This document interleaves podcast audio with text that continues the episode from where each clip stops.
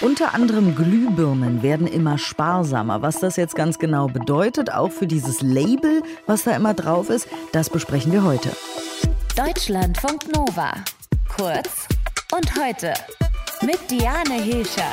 Also nur mal angenommen, ihr wollt demnächst eine Glühbirne kaufen, was ja durchaus im Bereich des Möglichen liegt. Und wenn ihr dann auf den Energieverbrauch achtet, dann könnte es sein, dass da ein anderes Energielabelzeichen ist, nämlich D. Ne, Habe ich das richtig verstanden? Hm, also wahrscheinlich D oder schlechter. Genau. Und, und, das ist aber komisch, weil bisher hatten da viele das Label A oder A.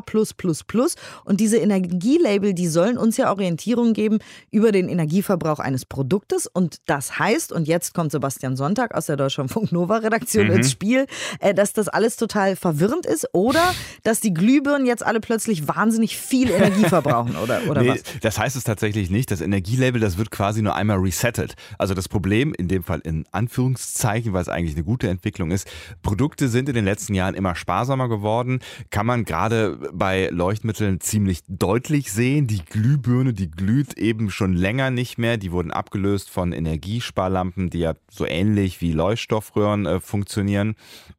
Und ähm, das ist schon mal der erste Fortschritt gewesen bei der Sparsamkeit. Mittlerweile aber werden fast nur noch LEDs eingesetzt und die sind nochmal deutlich, deutlich sparsamer. Und weil Produkte eben immer sparsamer geworden sind, hat man äh, schon die Kategorie A eingeführt, um klarzumachen, die sind eigentlich viel besser als nur A.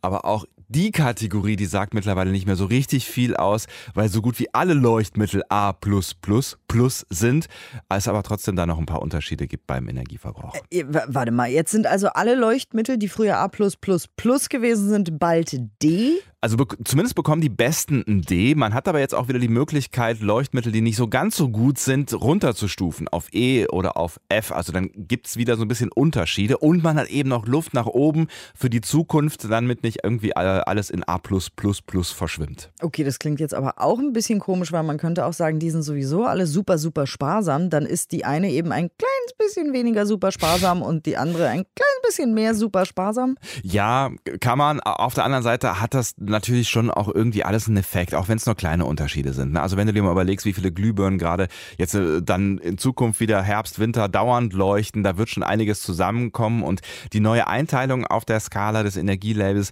ist auch nicht die einzige Umstellung. Es gibt auch ein neues Prüfverfahren oder insgesamt neue Prüfverfahren, mit denen der Energieverbrauch ermittelt wird. Die haben sich geändert, sind realistischer geworden. Henrik Schäfer vom Verband der Elektrotechnik oder kurz VDE hat das im ARD-Fernsehen am Beispiel Kühlschrank erklärt. Und der VDE, der führt eben diese Prüfverfahren durch. Im alten Energielabel wurden Laborumgebungstemperaturen von konstant 25 Grad zugrunde gelegt.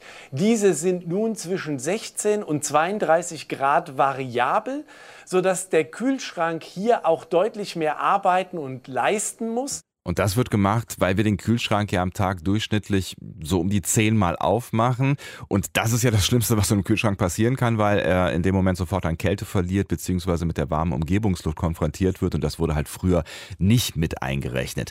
Für Kühlschränke, für Fernseher, Monitore, Geschirrspüler, für Waschmaschinen gilt dieses neue Energielabel übrigens schon länger, seit dem Frühjahr und damit auch diese neuen Prüfverfahren. Aber für die Leuchtstoffmittel heißt es, kommt es ab dem 1. September oder wie? Genau, dann kommt es am 1. September, ähm, also diese Woche, und dann wird es noch eine Übergangszeit geben, in dem dann beide Labels gelten. Also nicht verwirren lassen, falls da noch irgendwie was Altes äh, draufklebt. 2024 kommt das neue Label dann für Trockner, für Staubsauger, für Backöfen. 2026 dann für Heizungen und bis 2030 sollen alle Produktgruppen dann auf dieses neue Energielabel umgestellt sein und spätestens dann ist das alles übersichtlich. Also, falls ihr auch so selten Leuchtstoffmittel kauft wie ich, ist die Information jetzt aus diesem Gespräch gewesen, dass es ein neues Energielabel für Leuchtstoffmittel gibt und natürlich, dass die alle wahnsinnig sparsam sind und dass Leute, die Glühbirne sagen, irgendwie altmodisch sind.